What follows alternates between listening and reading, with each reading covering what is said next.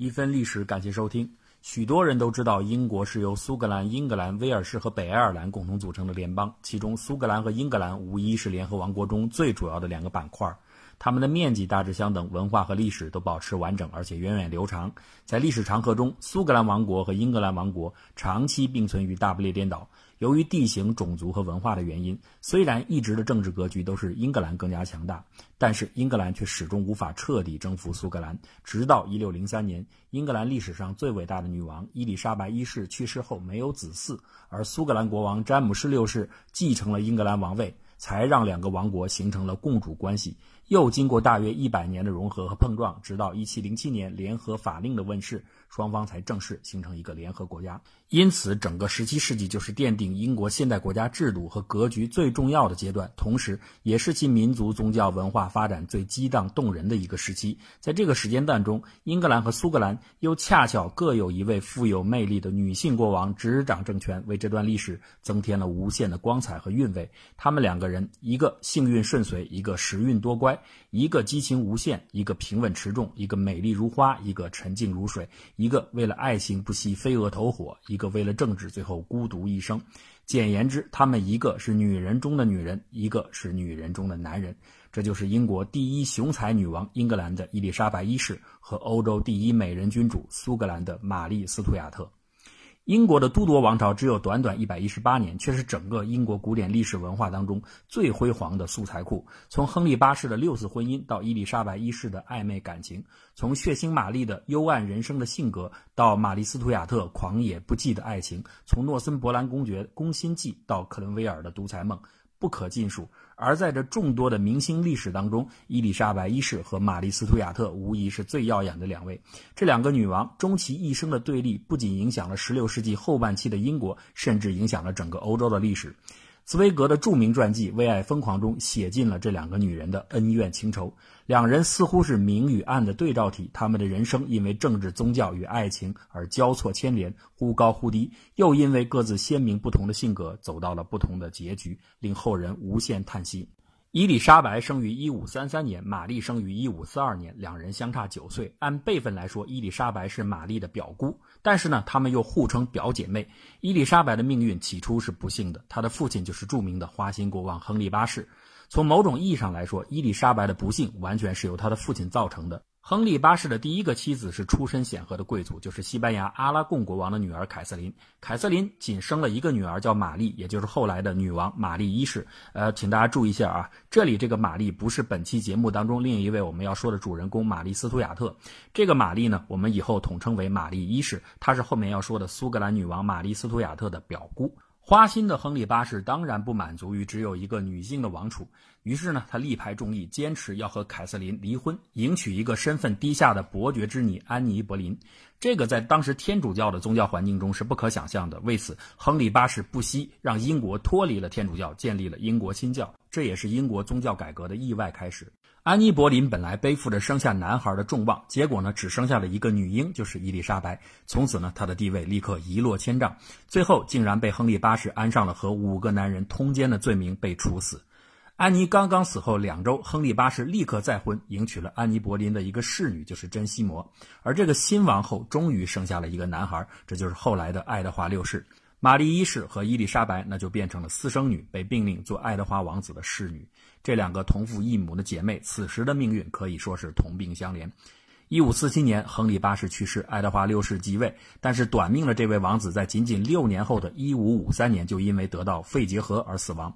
得到臣民拥护的玛丽一世继承王位，而此时亨利八世的最后一位遗孀嫁给了爱德华六世的舅舅伊丽莎白，就跟着这位继母一起来到了新家。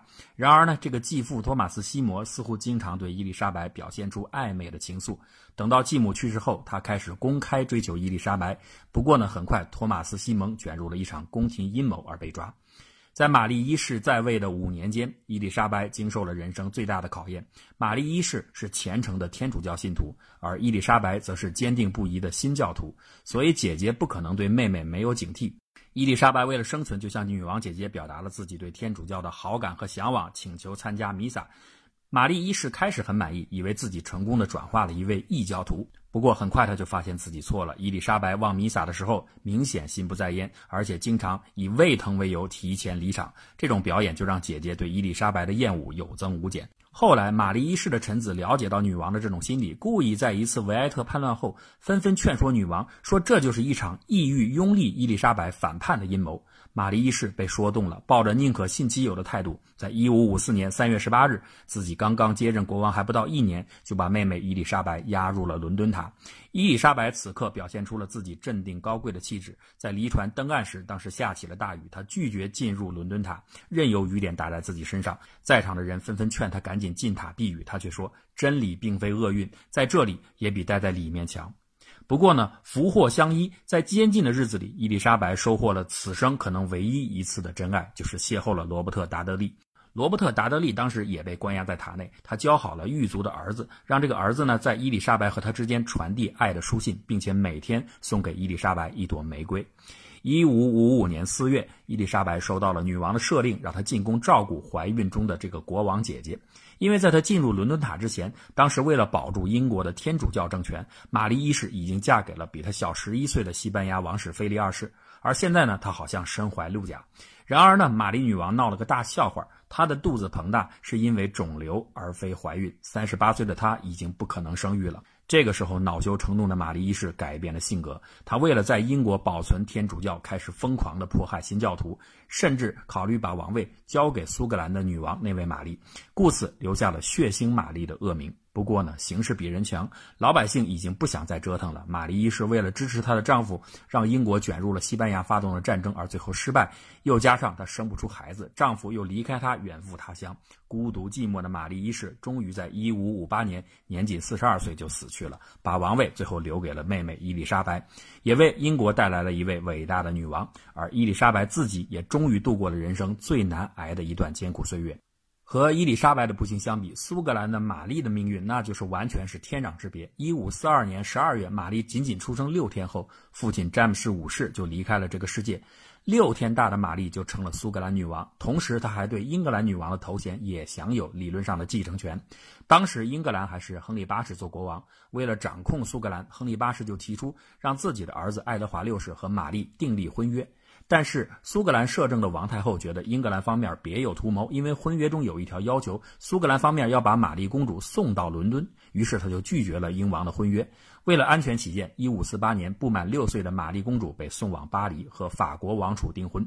十年后，玛丽已经长成了欧洲的头号美女，长身玉立，楚楚动人。她的美貌、仪态、学识赢得了整个法兰西宫廷的交口称赞。一五五九年，法王在一次比武中受伤死去，王子继位。十七岁的玛丽正式成为王后。但是很不走运的是，仅仅一年半以后，她的丈夫又去世了。此时的玛丽在法国失去了直接的依靠。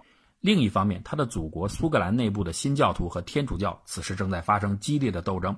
为了安定局势，玛丽决定返回苏格兰。为了表示和英国女王伊丽莎白的和解，玛丽决定从陆路返回苏格兰，这就要申请英格兰的签证。可是伊丽莎白居然拒绝发放签证，逼得玛丽只好从海路回到苏格兰。这件小事也意味着这两个女人的心结开始结下。一五六一年八月十九日，十九岁的玛丽回到了苏格兰。当时的苏格兰宗教斗争已经非常尖锐，贵族中新教势力很强盛。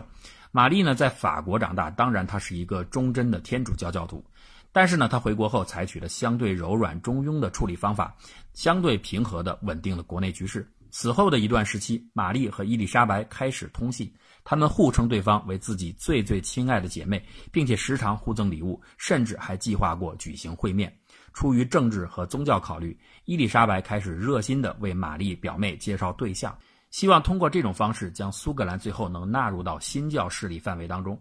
但是玛丽呢也不傻，她总是在感谢姐姐为自己做媒的同时，提出来自己什么时候能成为英格兰王位继承人的问题。于是双方就在“你嫁给我挑的人，我就给你王位”和“你给我王位，我就嫁给你挑的人”当中争执不休。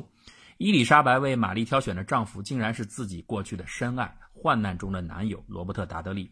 或许呢，他是觉得自己和这个男人已经无法在一起了，还不如把他作为一个信任的人安插到苏格兰女王那里。可是呢，这在玛丽方面看起来那就是奇耻大辱啊！啊，你玩过的男人竟然给我，不过，出于一种形式的礼貌，苏格兰方面还是在女王的授意下，假装开始调查这位罗伯特伯爵。伊丽莎白呢，当然很高兴，就派遣使者经常到爱丁堡传递消息，觐见自己的表妹。可是接下来的剧情让人大跌眼镜，谁也没想到，此时独身的欧洲第一美女君主，竟然看上了英格兰经常来的那个使者，就是自己的表弟亨利·达恩利。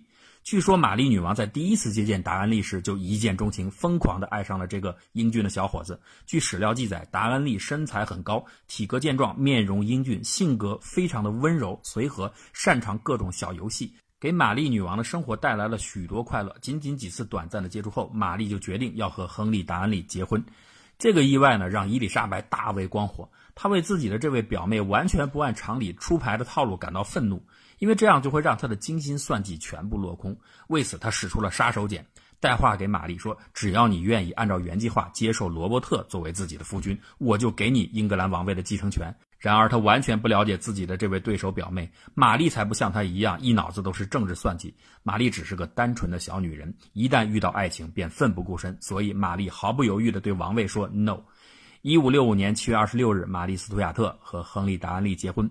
起初，他们的婚姻很幸福，甚至还在很高的民意支持下平定了部分贵族的反叛。然而，很快自视甚高的这位达恩利就开始招人烦了。而且呢，他看到自己老婆结婚后，还是经常跟一个私人秘书、意大利的宠臣大卫·里奇奥行从过密。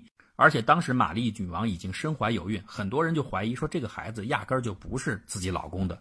结果怒火中烧的达恩利终于和一小部分贵族合谋，要推翻自己老婆的统治。他们在一次聚会中突然发难，关押了玛丽，乱刀砍死了利奇奥。